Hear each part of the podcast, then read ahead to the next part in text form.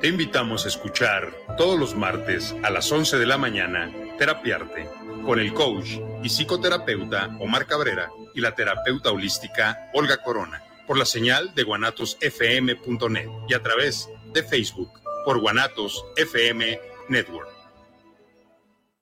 guanatosfm.net los comentarios vertidos en este medio de comunicación son de exclusiva responsabilidad de quienes las emiten y no representan necesariamente el pensamiento ni la línea de guanatosfm.net.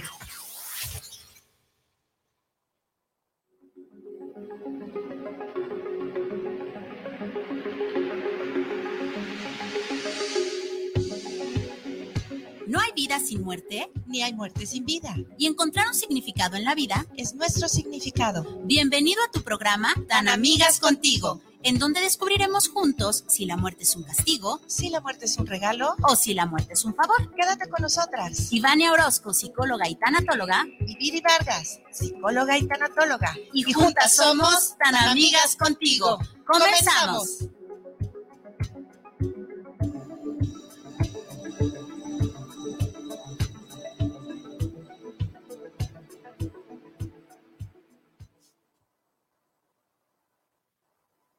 Hello, hello, tan amigos preciosos, bienvenidos sean todos ustedes, muy, muy buenos y maravillosos días, ya tardes, muy buenas y maravillosas tardes, bienvenidos a este su programa Tan Amigas Contigo, en donde sabemos que la muerte es más universal que la vida, porque todos sabemos que vamos a morir, pero no todos sabemos vivir.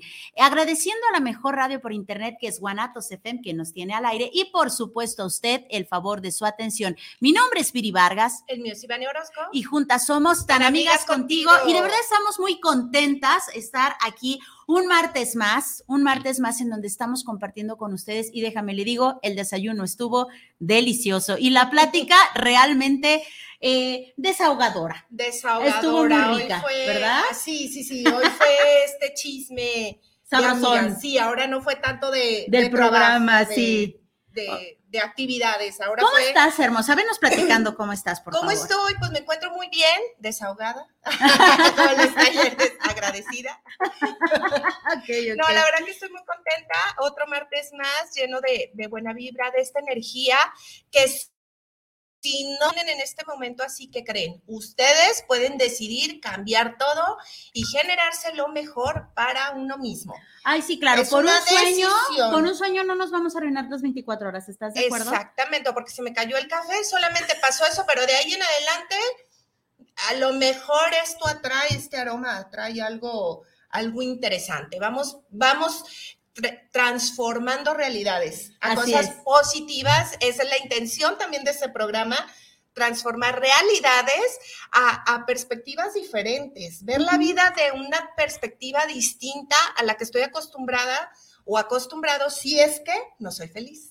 Exacto, y sobre todo eh, a, través, a través de la conciencia de que nos vamos a morir, ¿no? Si de todos modos nos vamos a morir, pues hay que vivir, pues bien y de buenas, lo mejor posible, Claro. ¿no? Vamos a empezar. Bueno, el tema de hoy es un tema muy hermoso. A mí me puede encantar de verdad, porque a pesar de ser algo difícil de atender, es el amor más puro y más hermoso que puedes entregar. Eh, si hablamos de cuidados paliativos, de hospice, estamos hablando de que vamos a entregar, estamos hablando de que vamos a dar, como dice la canción de Fito Páez, dar es dar, ¿no? Dar es dar. Y, y en efecto, en este, en este tema de los cuidados paliativos, del hospice, del cuidar al, al enfermo en etapa terminal, estamos hablando de dar. Porque cuando estás cuidando a un enfermo en etapa terminal, estás dando tiempo o estás dando dinero o estás dando compañía, o estás dando palabras, o estás dando lo que tengas que dar, pero todo el tiempo vas a dar. Por lo tanto, ya lo habíamos dicho, incluso creo que fue la semana pasada, Sí. en donde dijimos que es muy rico recibir, pero sobre todo dar. Y en esto, en esto es dar y dar amor, como puedas. Dar amor eh, de persona a persona, dar amor en tiempo, dar amor en especie o dar amor en dinero, porque también se puede dar tangible tú puedes entregar y puedes decir, es que el dinero no, no, hay una enorme diferencia cuando estás en unos cuidados paliativos en donde no se tienen los recursos y es muy diferente cuando tienes los recursos en, un cuidado, en, en los cuidados paliativos. Sí, de todos modos, mi, mi familiar se va a morir, sí, pero ¿en qué calidad? ¿no? Y también yo, ¿cómo le estoy pasando? Con esta angustia de cómo le hago para pagarle las quimios, cómo le hago para pagarle los medicamentos, o definitivamente se tienen que pagar los medicamentos, vamos a pagar, ¿no? Hay una enorme diferencia. Y bueno, vamos eh, a, nosotros pues lo manejamos todos los días, estos tecnicismos, ¿no? Este, estos conceptos, pero de verdad puede llegar a, generar duda que es un cuidado paliativo. ¿Y cuándo se genera un cuidado paliativo? ¿No? Y esto que, que habla Viri, que le apasiona muchísimo, digo, y la entiendo porque a mí me sucede lo mismo, esto de, los hospice, la necesidad de hospice en nuestra sociedad. ¿Qué es un hospice? ¿Para qué sirve un hospice? ¿Por qué estamos aquí eh, dando a conocer esto? Para que surja esta, esta, esta duda o estas ganas de decir, ay, pues sí, Debería de surgir algo así. Es necesario esto aquí. Es necesario. Todos vamos a, quizá, porque no sabemos cómo va a ser nuestro final, pero quizá nosotros lo, vayamos a necesitar. Así es, ya sea para nosotros o para nuestros familiares, ¿no? Así es. Entonces, ir generando este conocimiento que, que, que de verdad como sociedad nos puede dar muchísimo y nos da oportunidad como seres humanos de tener espacios para dar. Así es. No, eso de, ay, a mí me gustaría ayudar y todo, bla, bla, pero híjole, me cuesta trabajar en lo que hay, ¿no? O sea, ser voluntaria, ay, con personas que, que se quemaron o con niños, eso no, pero a lo mejor el trabajar con estos lugares te puede generar el, esto sí me gusta. Totalmente de acuerdo. Y pues bueno, vamos a iniciar con una frase preciosa que dice lo siguiente, usted importa por lo que usted es usted importa hasta el último momento de su vida y haremos todo lo que esté a nuestro alcance, no solo para que muera eh, de manera pacífica, sino también para que mientras viva lo haga con dignidad. Esto es, vamos a vivir con dignidad hasta el último día de nuestra vida. Ese es como em, el, el punto principal de los hospice, hacer que usted esté bien, tratándolo con dignidad hasta el último día de su vida, paliando el dolor, tratando de que le duela lo menos posible, eh, que hasta el último día de su vida usted esté de la mejor manera. De eso se trata un hospice. Pero, ¿qué es un hospice? Aquí me estoy limpiando la boca, se me. Ay, perdone, pero pues no quiero aparecer con el agua aquí, babeando. Este, ¿qué es un hospice? Bueno, es, es, una filosofía, comienza como una filosofía de cuidado y a su vez el lugar o sea, es un espacio en donde se desarrolla y se enfoca en paliar el dolor y los síntomas de un paciente terminal. Los hospice, esta filosofía que se transforma en espacios de manera tangible, es para eh, enfermos terminales. Ya el médico, la medicina. Ya no puede hacer nada. Para, para curar, para sanar, ya no puede hacer nada y se convierte en un enfermo terminal. Ahí es donde inicia todo este cuidado, ¿no? Sí, y, eh, hablando de, enfermos en etapa terminal, es aproximadamente eh, que le quedan seis meses, de seis meses hacia abajo, seis meses, cinco meses, cuatro meses, tres meses, etcétera, ya estamos hablando de ello. Eh, el cuidado del hospice prioriza la comodidad y la calidad de vida al reducir el dolor y el sufrimiento. Eh, imagínense, ahorita acaba de mencionar Iván una persona quemada. Una persona, por ejemplo, que, sufrió un accidente, que se quemó el 90% de su cuerpo, pero sigue vivo. ¿En qué calidad está? ¿no? Obviamente le duele. Una persona que está con cáncer, una persona que tiene eh, lo de los riñones, ¿cómo se llama? Insuficiencia renal. O sea, todos este tipo de, dolores que son intensos, pues a lo mejor ya no le vas a curar el cáncer, a lo mejor ya no le vas a curar eh, la insuficiencia renal, pero vas a estar ahí para apoyarle, eh, estando de manera cómoda, reduciendo el dolor y reduciendo el sufrimiento. También el cuidado del hospice brinda una alternativa a las terapias, a las terapias enfocadas en medida de, lo posible para prolongar la vida y que puedan ser arduas. Es decir, si yo voy a tener cierta terapia, me la pueden dar en este lugar, ¿no? cabe, cabe, mencionar, eh, ahorita lo vamos a ver un poquito más adelante, eh, cuando se inicia el proyecto del hospice, se inicia como un lugar. A partir de las de la señorona Elizabeth Kubler-Ross, ya empieza a ser cualquier lugar. los cuidados paliativos ya se van a cualquier lugar. Cuando el hospice es, tú vienes al hospice y aquí te damos los cuidados paliativos. Pero gracias a la señora Elizabeth Kubler-Ross ya se empieza a ir los cuidados paliativos a cualquier lugar. Claro. Sí, cualquier espacio, eh, entendemos que los lugares como hospice igual pueden tener un costo, obviamente, porque eh, aquí se trabaja muchísimo o se trabaja con o se da el servicio de estas necesidades emocionales y espirituales también, o sea, no nada más la parte física, como en si no sería un hospital, una clínica, un sanatorio. ¿No? Sino esta parte integral en donde la compañía o de donde, o sea, se entiende que el tener compañía donde puedes recibir a tu familia, a tu mascota, este, el, al sacerdote o al gurú o al este, ministro o, lo que tú quieras, al psicólogo, eh, eh, tener esta parte de integración, con quién hablar de lo espiritual, con quién generar tus dudas, estos miedos que pueden generar, estas preguntas o esta tranquilidad que tú la quieres compartir y la gente no quiere hablar de Exacto. viene, o sea, ya hablaremos, ahorita vamos a entrar, nos conforman, o sea, esta, esta filosofía hospice, ¿no? Que es integral, es holístico.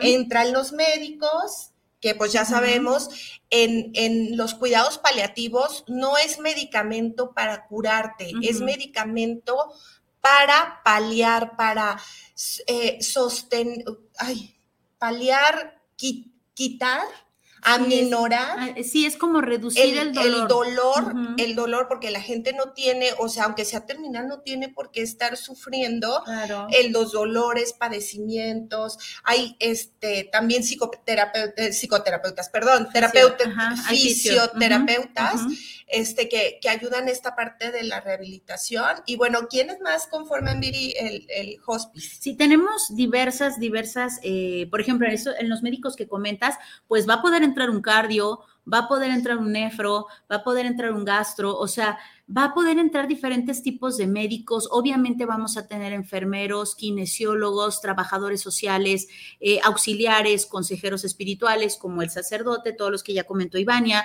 Eh, obviamente vamos a estar los tanatólogos, eh, va a haber voluntarios y de, de preferencia que estén preparados, preparados porque no todas las personas están, tienen estómago para ver a una persona en su fase terminal. Obviamente tienes que estar preparado porque tú dices, ah, se trata de cuidar enfermitos. Yo voy, sí, pero es que estos enfermos ya están muy cercanos a que su avatar deje de funcionar. Eh, lo voy a poner de una manera muy burda. Imagínese usted un coche recién salidito de agencia, dices, ay, qué bonito coche, pero un coche que ya se encuentra después de muchos años o después de un choque, ¿cómo se ve? Con todo respeto, se ve como chatarra. No digo que el cuerpo humano sea una chatarra porque no es así, simplemente dio lo que tenía que dar, pero haciendo la comparación, así como se ve un coche nuevo, Así se ve un cuerpo saludable. Vamos viendo cómo se ve un cuerpo cuando está enfermo de los riñones, cuando el cáncer se lo consumió, cuando eh, en un accidente de, fuego, una, una quemazón, cómo lo dejó. Usted tiene que estar preparado para ello porque el lenguaje no verbal habla mucho. Él no quiere, el paciente que está ahí no quiere que le tengas lástima, no quiere que le tengas miedo, aún sigue vivo, algunas personas siguen conscientes y obviamente cuando tú llegas y haces, pues, obviamente es, es muy doloroso para ellos porque en su momento estuvieron bien, porque en su momento incluso algunas personas se sintieron... Eh, bellas, porque se las hicieron en creer, y aunque no estuvieran bellas según el estereotipo de la belleza de la gente normal, de la gente común más bien, eh, de todos modos estuvieron saludables de todos modos estuvieron en su mejor etapa y en ese momento no lo están.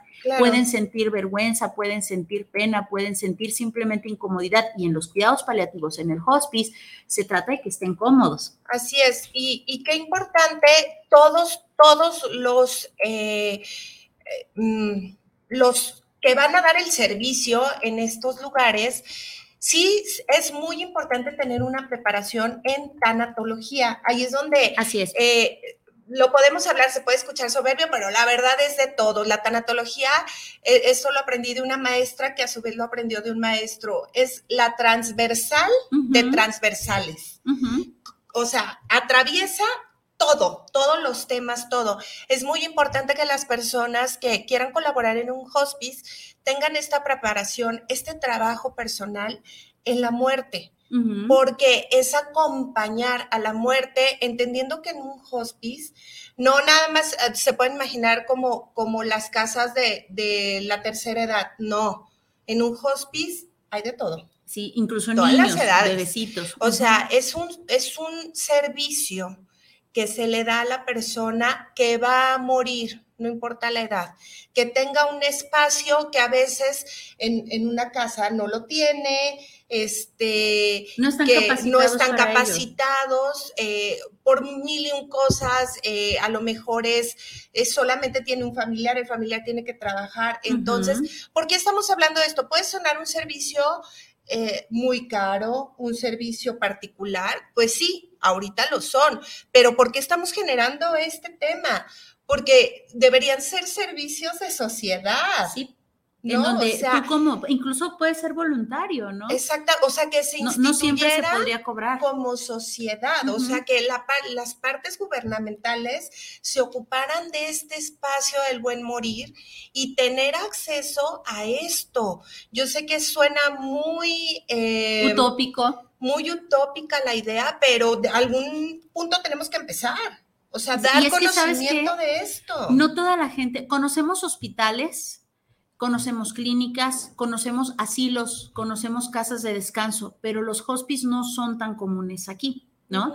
En el del otro lado del charco, allá es donde se conocen. Y es que se Cicely Saunders, no sé si así se pronuncia, ya sabe que a mí la totacha no se me da mucho, pero esta mujer, enfermera, trabajadora social, médica y pionera de los cuidados paliativos modernos, gracias a esta mujer es a la que se le ocurre eh, hacer lo, del hospice. ¿Por qué? Porque ella observa que no solamente son necesidades físicas, sino también psicoemocionales, sociales y especialmente espirituales. Por eso es que es totalmente integral, ¿no? Porque una persona que está en etapa terminal tiene necesidades físicas, claro, su avatar necesita depurar, necesita sanar, aunque ya no, aunque ya no tenga esta sanación, su cuerpo lo necesita o la persona de manera psicoemocional lo necesita. Eh, esta persona va a querer vivir hasta el último día de su vida, ¿no? Válgame la redundancia. Tiene estas necesidades sociales. ¿Por qué sociales? Porque normalmente la gente los abandona, su familiar los abandona porque tienen miedo. Una, porque vienen a, a, a espejearles esta vulnerabilidad. La otra, porque ¿cómo le hago para no llorar contigo? ¿Y por qué no lloras a su lado? ¿No? Tú puedes estar ahí presente, aún está vivo, no tengas miedo de tocarlo, ya lo habíamos visto en cómo hablarle a un paciente en etapa terminal. Tócalo, míralo, hazlo sentir que existe, porque ¿qué crees? Existe.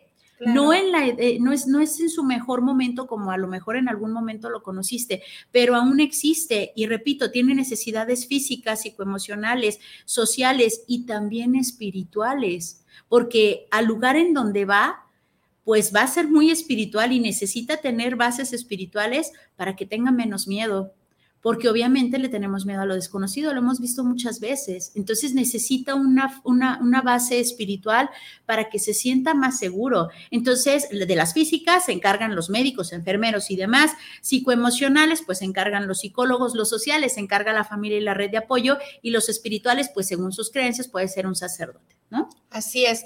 Y me, hiciste recordar esta parte de, de observar a la persona que aún está eh, se usa, eh, lo he escuchado en programas, en películas, es esta frase que dicen en Estados Unidos de te veo. O sea, cuando les llega como esta, este entendimiento, esta clarificación hacia una persona y, y voltea y te dice, te veo. O sea, es o sea, sí te veo físicamente, pero te estoy viendo el alma.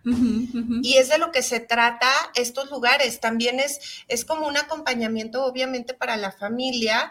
¿Por qué? Porque aquí, al tener todo un séquito de, especialistas en el servicio, pues también pueden orientar ¿no? De alguna forma a los que acompañan, porque entendemos, como bien dice Viri, aquí no es el afán de juzgar, es entender que en una situación familiar en donde tengas a un enfermo terminal, es un rompimiento, o sea, a nivel personal, emocional, de, yo no puedo con esto, o sea, uno no está preparado, uno no sabía, uno no sabe cómo, uno se desespera, uno se frustra, eh, no, no tenemos a lo mejor esta inteligencia emocional y combinamos el que mi preocupación la transformo en enojo. Y estoy enojado con, con el enfermo pero no es enojo, es que en realidad estoy frustrado, es impotencia y no entiendo que es impotencia de que no quiero verte así y me enoja.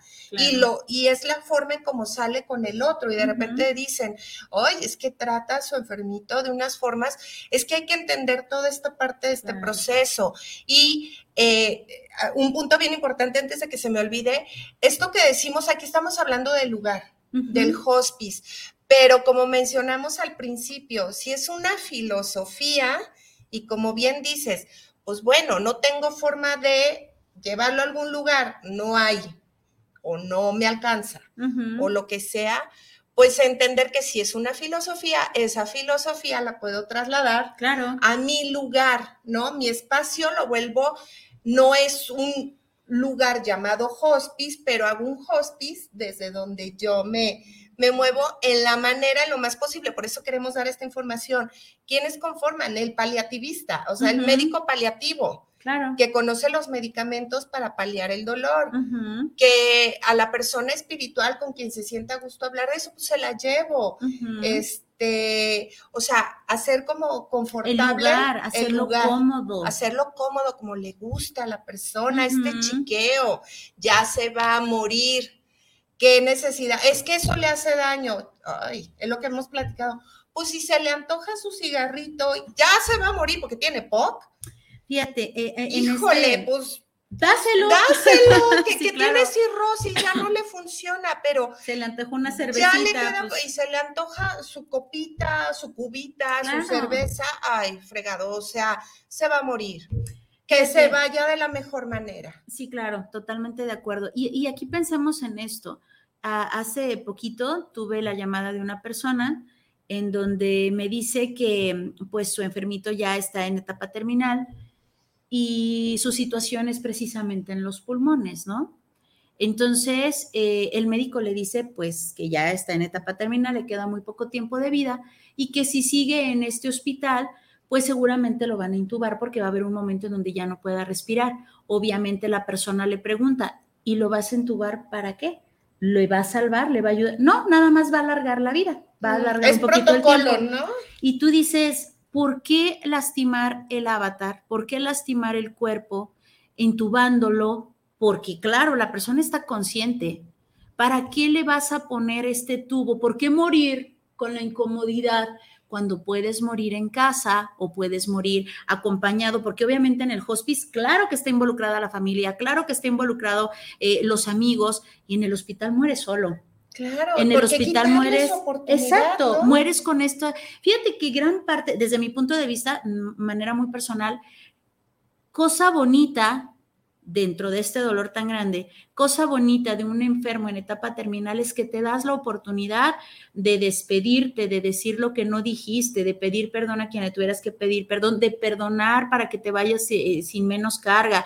Tienes esta oportunidad, a diferencia de los que mueren de manera súbita, ¿no? O sea, no, ya sabrá Dios qué pasó de manera inesperada, de se fue, y ya no tuvo la oportunidad. En cambio, un enfermo en etapa terminal, sí es cierto, el dolor es muchísimo, el dolor físico, también el dolor de ya no te voy a ver, mamá, ya no te voy a ver, hermano, ya no te voy a ver, esposa, ya no te voy a ver, hijo. Sí, es esta angustia del ya no te voy a ver, pero el ya no te voy a ver, eh, no sé cuándo, uno, dos días, un mes, no sé cuándo, pero ya no te voy a ver, o simplemente es que ya no los vi, sigo aquí en el hospital, estoy escuchando el tit, tit, no los dejan pasar porque hay horarios súper restringidos. La comida del nabo Exactamente, o sea. Porque por muy hermoso que esté el hospital, la comida de hospital es de hospital. Sí, y no tienes este, o sea, que si te gustaban tus gatos, o sea, el verlos pasar, esta compañía, o sea, yo sé que, que ha, cambiado de la persona terminal eh, sus actividades como antes, pero aún así, el estar en contacto, como dice Viri, no todas las muertes que se ven o sea, no podemos decir que una muerte es mejor que otra. Claro. Creo que... Son dolorosas. Exactamente. O sea, y hay unas que podemos ver súper horrendas y no lo es. Entonces aquí es cambiar como ese punto y si se está teniendo la oportunidad de, de que tu familiar, su, su momento de contrato de vida terminara con un espacio en donde puedes tener la oportunidad de gozar, despedir, besarlo mucho, abrazarlo. Decirle, hablarle. lo que nunca hiciste es que era seco, pero ahorita ya se deja abrazar, se deja besar, pues aprovechalo.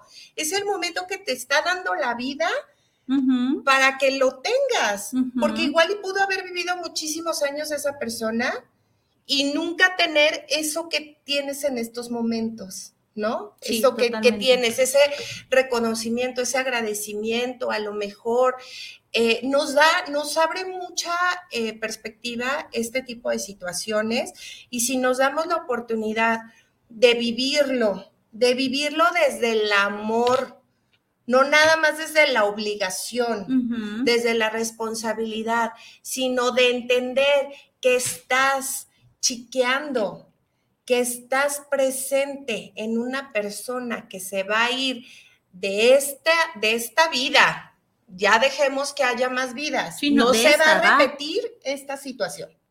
De esta vida, bueno, pues, o sea, verlo desde ese punto. Es, muy doloroso, sí, pero también es muy curativo a la vez. Claro. ¿No? En donde yo, mientras más esté presente, menos culpas voy a traer. Obviamente en calidad de presente, ¿verdad? No precisamente de esta persona que está hasta la madre, que está harta, porque se entiende. Fíjate, eh, como dato curioso, el 40% de las personas que cuidan en estos cuidados paliativos mueren antes que el paciente.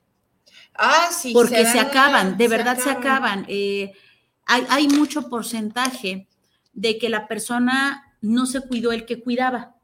¿no? Y entonces hay que tener también esta conciencia de que hay que cuidar al que cuida, por supuesto. ¿Por qué?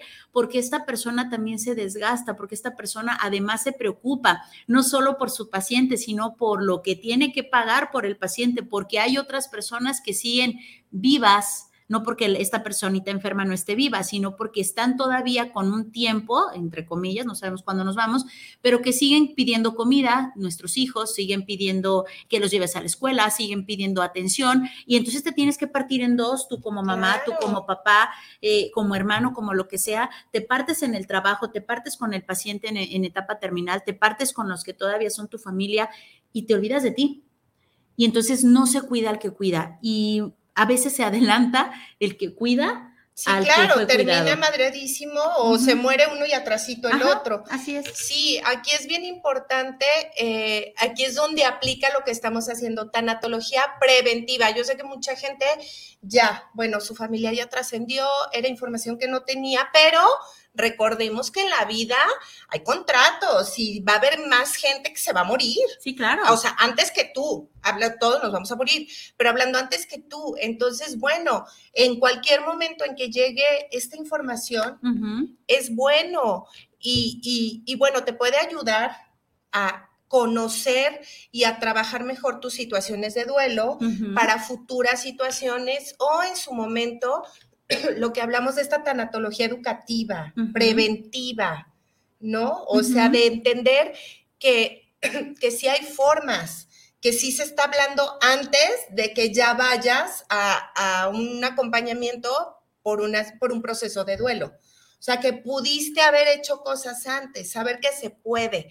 Y si llega el momento en que alguno de tus cercanos, es amigos, por ejemplo, estas ideas eh, se me ocurre de repente, es mi propio miedo, que dice, no, es que no visito a, tal persona porque es una situación muy complicada, ha cambiado, eh, creo que a mí no me gustaría que me visiten, ¿eso creen? Entonces, mejor respeto. Y las personas enfermas se ven más solas que nunca. Exacto. Y obviamente no, ya no están en posición, adquieren una sabiduría y un entendimiento desde que está quien quiere estar ya se los olvidó si el cabello tenía ursuela o no, Ya les vale, o sea, ya es bueno, ya entiendo, ¿no? Se le hace difícil y, y, no te están pidiendo que vayas, pero el punto aquí es que entender que sí quieren que vayas, que sí quieren escuchar eh, al amigo aunque te sea difícil, vayan con los ojos de aquí adentro. Esto que, que, ahorita está de moda, la glándula pineal, el tercer ojo, y bueno, ahorita todo lo que se habla, pues usémoslo. Vayan con, esta, con esta visión interior y vean, usen esta frase que se usa, el te veo. O sea, no estoy viendo al físico, te veo a ti y voy a verte a ti, más allá del, vehículo que tengas, te veo. Entonces, ir preparando que claro que quieren, quieren ese chiqueo. Ya si de forma personal el, enfermo dice, sabes que no quiero esto porque es desgastante, también se respeta, pero está viniendo de él. Exacto. No de mi creo que no quiere. Sí, claro, porque a final de cuentas nos protegemos, ¿no? A nosotros mismos. Entonces, sí, si ya la persona te dice, mira, muchas gracias por tu presencia, pero la verdad no me gusta recibirte, no quiero visitas, no quiero a nadie, bueno, ya se respeta, pero antes de eso, mejor vamos yendo, ¿no? Porque aún siguen vivos. Seguramente, eh, como ya lo comentó Ivania, va muy, va muy junto con pegado los cuidados paliativos del hospice, pero ¿qué son los cuidados paliativos según la Organización Mundial de la Salud? Bueno, la Organización Mundial de la Salud define a los cuidados paliativos como el cuidado activo y total de los pacientes en el momento en que su enfermedad ya no responde a las medidas curativas. El principal objetivo es el control del dolor y otros síntomas, así como los problemas emocionales, sociales, prácticos y espirituales. La meta del apoyo paliativo es ofrecer la más alta calidad de vida posible al paciente y a su familia. Ya hablamos de, la persona del que cuida, pero es la familia en general. Imagínese usted una mami que está cuidando a su hijo de 18 años, pero que también tiene un hijo de cuatro el niño de cuatro entiende que su mami no está en casa porque está cuidando a su hermano que se está muriendo. Pero ¿y a él quién lo atiende? Está harto tal vez de estar con la abuelita, está harto tal vez de estar con, la, con el papá o solo. Claro, y esto, esta asesoría que hablan a la familia, lo que es el cuidado paliativo, eh, entra también a la familia esta parte ¿no? tanatólogo, oye, ¿cómo lo voy a manejar? No, pues, y ya llegan y te dicen, no, deja que el hermano chiquito se involucre, que lo vea, que, vea, que vea que sí está muy enfermo, que vea por qué se murió, que no le generen miedos que absurdo, o sea, es que lo llevaron al hospital y se murió, entonces yo me quebré un dedito, no quiero ir al hospital porque me voy a salir muerto. O sea, no generar estos miedos absurdos, patologizar un proceso natural de duelo, no es lo mismo patologizarlo con miedos, eh, entonces, esta parte de asesoría también lleva la asesoría legal. Aquí estamos hablando de la parte médica, mental, pero también la legal. Sí. En, la parte en, que la familia, o sea, que está muy preocupado el enfermo porque no tienen muy buena relación los hijos y dice, híjole, ahorita que me muera. Y bueno, van a agarrar del exactamente, esta asesoría, porque la parte espiritual va para la familia, la asesoría legal va también para el enfermo, tener la oportunidad de decir, ¿quieres? Ahorita traemos un notario o tú tienes derecho a este, esta parte, eh, quieres hacer tu testamento, eh, como, eh, ay, se me fue la palabra. Bueno, el que, ay, se me fue.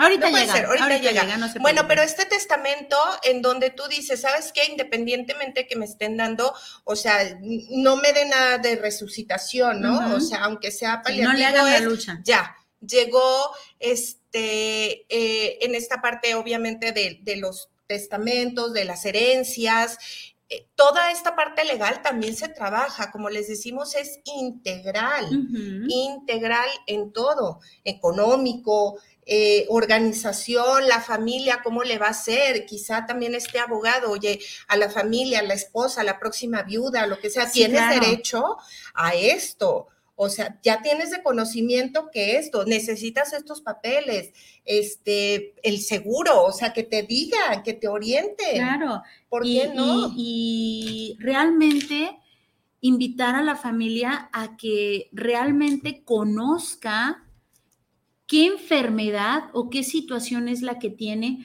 para que vaya viendo el proceso y diga, ah, ok, entonces mi, mi hermanito, mi hijo, mi esposo va, va a hacerse más pálido, va a adelgazar, se le va a caer el cabello, le va a costar trabajo hablar, va a llegar un momento en donde se le hinchen mucho los pies, o sea, conocer el proceso que va a pasar tu paciente para que te sorprenda lo menos posible y puedas estar familiarizado con lo que le está pasando y también le hagas conocer al paciente, porque a veces es el, el que menos conoce lo que tiene, ¿no?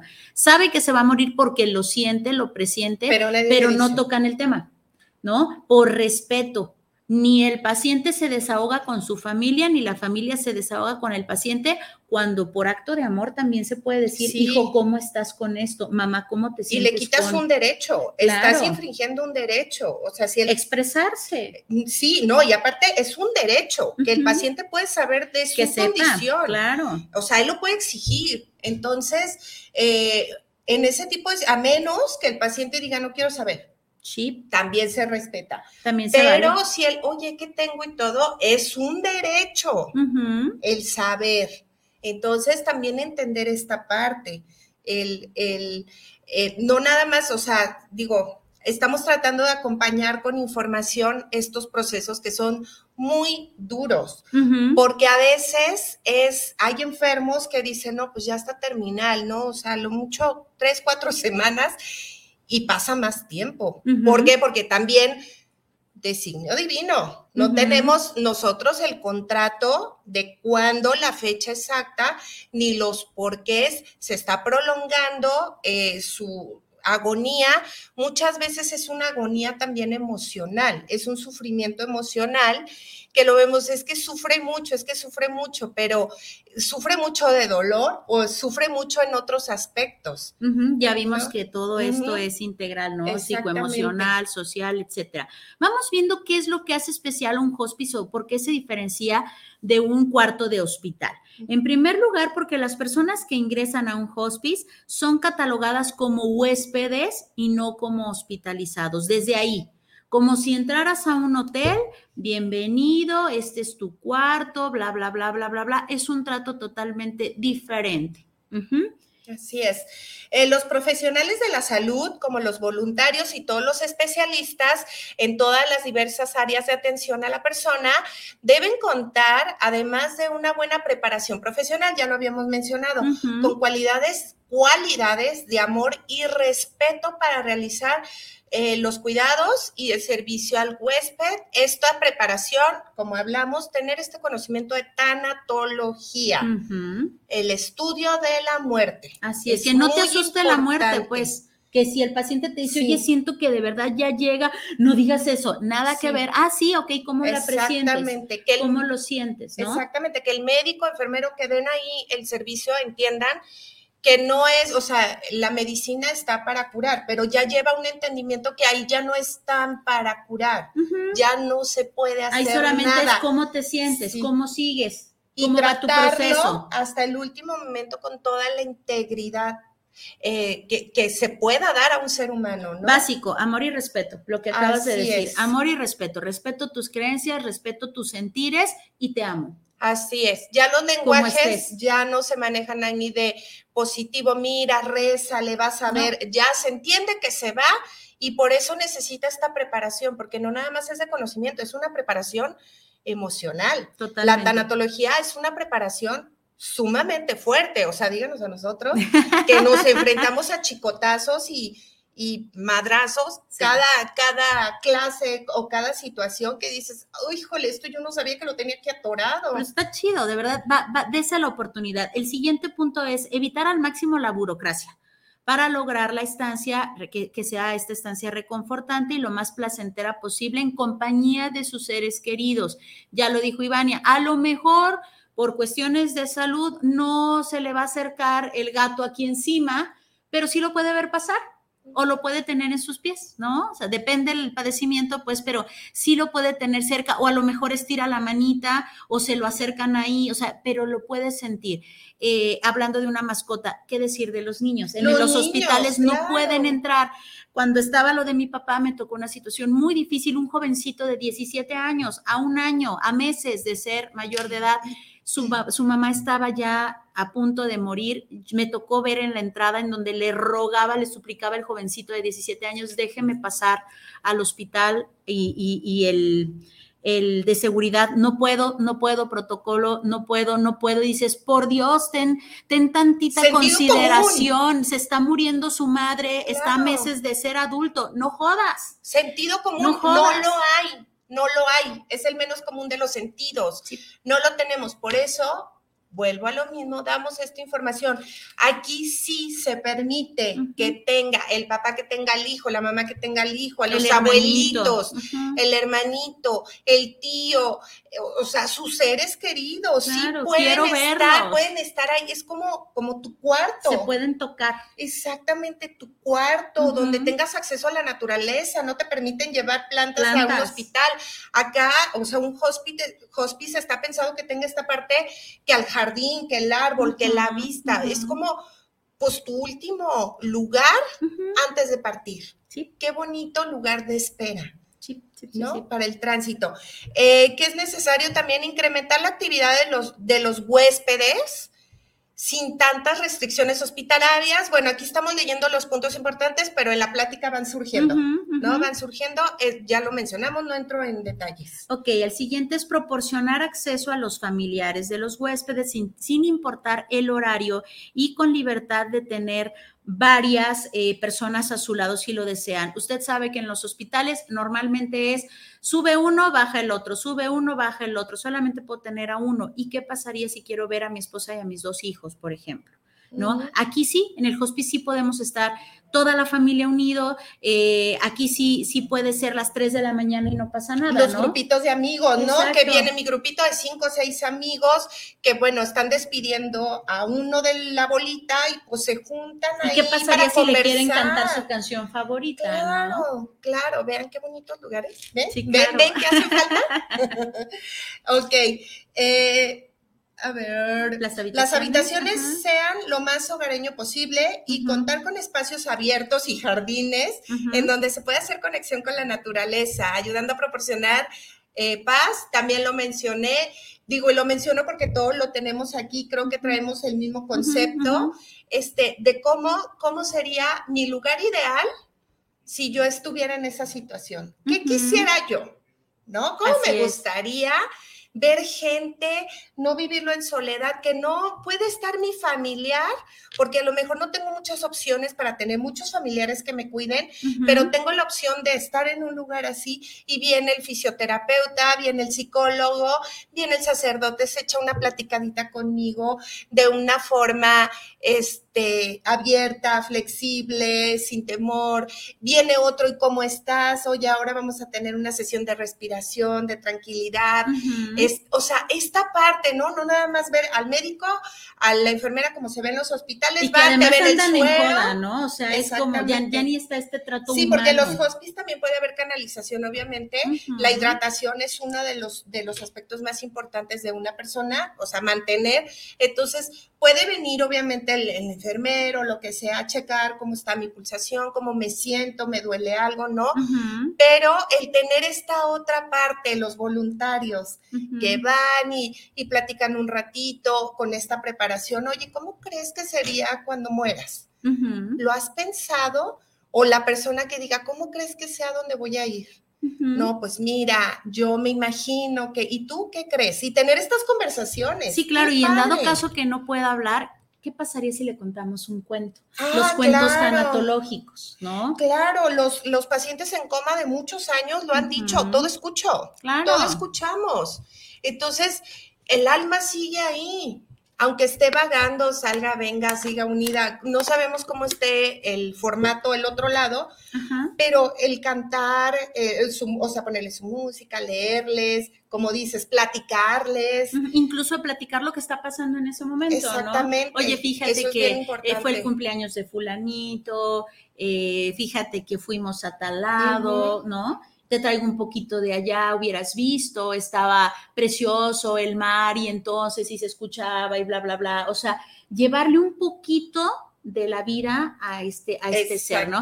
Vámonos con saluditos. Hoy tenemos un eh, montón. Bendito Dios. Está Ragde Sabir, saluditos. Besotes hasta la hermosa Ciudad de México. También está eh, Israel Romanisco, precioso, desde Guanajuato. Nos dice saludos, Viri, saludos, Ivania, saludos, tan amigas. Saludos, Isra.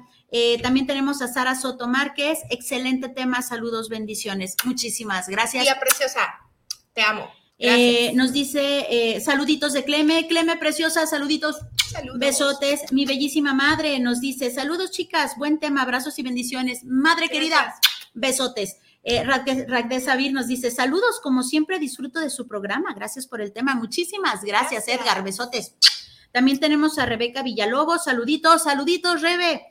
Eh, Serena Guti nos dice, interesante tema, qué bueno saber lo que de verdad son los cuidados paliativos. Saludos, chicas, muchas gracias, Serena. Gracias, hermosa. Eh, Lucía Ruiz nos dice, excelente tema, muchas gracias por compartir, muchísimas gracias por escuchar, hermosa. Besotes. Bueno, y por este lado tenemos a Guillermina Torres, saludos para el programa de Tan Amigas. Eh, un gran programa como cada martes. Guillermina, muchas gracias. Nidia Gutiérrez, saludos para el programa de Tan Amigas. Un gran programa, el que están presentando. Mis, más cordiales felicitaciones, Nidia. Muchas gracias. Antonio Ramírez, saludos al programa, saludos para cada una de las conductoras. Súper buen tema de los cuidados paliativos, ¿verdad que sí? Antonio, saludos, qué bueno que lo estén disfrutando. Fabiola Cruz, saludos al programa eh, saludos a tan amigas, escuchándoles como cada martesito sabroso. Gracias, Fabiola. Besos. Javier Martínez, saludos al programa de Tan Amigas, escuchando el gran tema que están impartiendo. Qué padre que les esté gustando. Esa era la intención. Es que fíjate, bueno, ahorita que, termines. Ok. No, quédate, ¿eh? no se te vaya a olvidar. Manuel Vélez, saludos al programa de Tan Amigas. Envío un gran saludo por tener este gran programa de los cuidados paliativos. Saludos, Manuel. Joaquín Vázquez, saludos al programa, tan amigas contigo, saludos a cada una de las presentantes, saludos a Viri e Ibaria. Besotes, Gracias, Joaquín. Jorge Manuel Ochoa, saludos al programa desde la Ciudad de México. Jorge Manuel, saludos hasta la Ciudad de México. Y Estela Terán, saludos al programa. Saludos, chicas. Me fascinó su programa de hoy. Bueno, es decir, todos, pero el de hoy tiene un momento especial que llega al alma. Así es, Estela. Y César Robledo llegó así, corriendo. Saludos para el programa Tan Amigas. Un gran programa el día de hoy. Saludos, Viri e Ivania. Saludos, César. Muchas gracias. Y ahora sí. Besote. Sí, lo que quería comentar es que se ve diferente la muerte cuando la hablamos así. Se ve diferente cuando vemos que hay un qué hacer cuando ya no se tiene nada que hacer. La vemos diferente cuando hablamos desde el amor y del respeto, cuando entendemos que nosotros también vamos para allá, cuando entendemos que esas personas que tanto amamos también van para allá, no sabemos en qué calidad. ¿no? Nadie está exento de un accidente, nadie está exento de, como comentaba Iván al inicio, de, de, necesitar un hospice. Caramba, qué padre que exista un hospice cuando lo necesite. Si yo tengo la posibilidad de hacer un hospice, de crear un hospice o de compartir la filosofía hospice, híjole, yo creo que ahí, por ahí podríamos empezar, porque claro que se necesita lana, claro, claro, que se necesita. Si no, ya, ya, tendríamos, el hospice tan amigas. Bienvenidos. Ya, ya, dijimos, ¿no? Ya dijimos que es, es, integral. Ahora, ¿qué, ¿qué tratamientos se incluyen? Se incluyen medicamentos, orientación nutricional, técnicas de relajación, apoyo emocional y espiritual, apoyo para los niños o cuidadores familiares, fisioterapia, terapia ocupacional, terapias integradoras, apoyo a cuidadores, todo esto eh, se puede incluir, pero también eh, en los, eh, vaya, se puede ayudar de manera física. Todo esto, tratamientos, sí, se incluyen en el ser humano que ya está por morir. Otra vez, los medicamentos, claro que se le van a dar. La orientación nutricional tiene que tener una comida acorde a lo que está pasando, pero tiene que saber bien. las técnicas de relajación, ya lo mencionaba Ivania, la meditación es importantísima. El apoyo, ya lo habíamos comentado, el, saber que están cuidándote a tus hijos, personas profesionales, mientras tú platicas con tu pareja, por ejemplo, con tus, con tus familiares adultos, ¿no? Que tus, que tus niños no se están aburriendo porque hay alguien como ludoteca, ¿no? También, ¿por qué no? Así es. que, que, no estás tullido porque viene este fisioterapeuta, que además tienes terapia ocupacional, ¿qué te gustaba hacer que aún puedes hacer? pues a lo mejor cantar, pues a lo mejor pintar, pues a lo mejor escuchar, a lo mejor eh, escuchar una un audiolibro o leer, o sea, ¿qué sí puedes hacer como terapia ocupacional? Terapias integradoras, no, no estás tú solito, hay más personas y también eh, el apoyo, repito, cuidar al que cuida. No importa si no está tu familia, pero están los demás que son como tu familia porque hay este trato de amor y respeto. Por supuesto, no solamente el enfermo terminal necesita desahogarse, hablar, también los cuidadores, porque los hospice obviamente, o sea, es para que tengan toda esta, esta parte holística, pero pues la familia ahí está, ¿no? Hace su función, nada más en un lugar apto, apto para, para estas personas terminales. Entonces también necesitan esta parte de el, psicólogo que va ahí al cuidador. ¿Cómo te sientes? Porque luego siempre al familiar, oye, ¿cómo estás hoy? Hoy, ¿cómo te sientes? ¿Cómo vas? Y al cuidador se les olvida preguntar, ¿Tú qué quieres? cómo, te sientes? Sí, claro. Ay, no, tengo ganas de, un respiro, tengo ganas de... De dormir. Ah, ok, ok, perfecto. Mira, tenemos un espacio, nosotros nos vamos a encargar. Es que en mi casa no puedo. Aquí te brindamos un espacio para visitantes que puedan relajarse y también que sea cómodo para el cuidador. Acuérdense que es un lugar de amor. Aquí le damos servicio y amor a todos. Repito, nuestra mente, sí, necesitamos lana, ¿no? Necesitamos lana por ejemplo, que quiera sí, voluntarios. Imagínese usted, obviamente necesitamos tener hiper limpio el lugar. O limpio o lo cuido. O limpio o le hago de comer si estoy yo solito, pero si estoy en un lugar como un hospice, claro, vamos a poder tener quien nos limpie mientras yo descanso o mientras platico con, ¿no? vamos a tener quien cocine para. Entonces, sí, yo coincido con Ivania, deberíamos de tener desde el pago de nuestros impuestos un lugar así, ¿verdad? Sería padrísimo. inversionistas, si nos escuchan, si tienen algo que, que conciencia dar a la sociedad, este, vamos, eh, de verdad, son, y, y, lo vamos a platicar aquí, son planes que, que hemos platicado, que ojalá en algún momento podamos nosotros presentar esto. No se ha dado por obvias razones. Sí, es que es, lana, de verdad. Es, de verdad mucho trabajo, es, mucho trabajo legal. Sí, también. Eh, el tipo de personas, porque obviamente tienen que ser personas que tengan la mentalidad hospice, no el cuánto dinero le voy a ganar. Obviamente tiene que haber un equilibrio, como siempre lo habemos, para seguir dando el servicio. pero aquí no, no aquí no pueden entrar mentalidades de estafa, mentalidades de sí te, do, te digo que sí, dinero. o de lavado de dinero, o, o acuérdense que aquí estamos hablando de conciencia. Y si tú traes en tu corazón estas ganas de aportar, y que obviamente se haga bien para que se siga alimentando a sí mismo y seguir expandiéndolo y seguir haciendo, pues los invitamos, de verdad aquí es una invitación como sociedad. Amiga, tienes que escuchar esto. Cleme Casillas, preciosa. Dice, saludos tan amigas, yo me apuntaría como voluntaria. Ay, preciosa, yo Cleme preciosa. Y además es una excelente enfermera de la mejor calidad. Gracias, Cleme, porque al menos sabemos que la intención, mira, hasta me puse chinita. Gracias, qué, bonito, qué bonito. Fíjense que yo también he tenido esta, cuando, cuando hablas de esta parte del corazón, gente que me ha dicho, por ejemplo, chef, que me dice, a mí me encantaría hacer esta parte de la orientación nutricional, ¿no? Claro. Eh, eh, o sea, este conocimiento, porque tengo conocimiento de obviamente nutriólogos, médicos así, pero el chef que maneje esto, y me encantaría colaborar.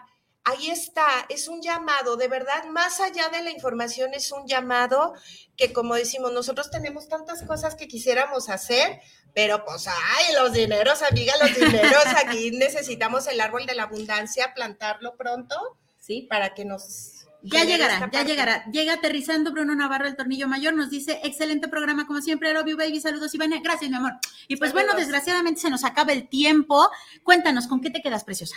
¿Con qué me quedo? Pues nada más con, con volverles a hacer este atento llamado, que esta información les llegue al corazón para tratar de hacer mejor esta sociedad y eh, pues que no se olvide la gente que se está por despedir, por despedir ¿no? Eh, que alimentar esta, esta, esta ideología de bienestar, de amor, de respeto para todos. Eso es de lo que los quiero invitar y pues quiero compartir. Muchísimas muchas gracias a ti, amiga. Gracias, por todo este tema. Gracias a ti, hermosa, por todo, de todo corazón, por tener otro martes más, por tener otro desayuno tan delicioso. Gracias. Y pues también agradecer a la mejor radio por internet, que es Guanatos FM, que nos tiene al aire. Por supuesto, a usted el favor de su atención. Muchísimas gracias de corazón por habernos acompañado. Acuérdese que lo único que nos separa de la muerte es el tiempo. Mientras pasa el tiempo, ¡viva! Viva, no sobreviva. Gracias, amor y respeto. Con eso me quedo. Mi nombre es Viri Vargas. El mío es Ivania Orozco. Y juntas somos tan, amigas, contigo. Hasta la próxima. Hasta la próxima. Bye. Bye, bye. Muchas gracias por habernos acompañado. ¿Ya definiste si vives un día más o vives un día menos? ¿Te das cuenta que la vida es solo el comienzo de la inmortalidad y que la muerte es el inicio de una nueva vida? Tan, amigas, contigo. Hasta, la próxima. Esta semana en la hora nacional viajamos al lugar de tortillas o pan de maíz, Tlaxcala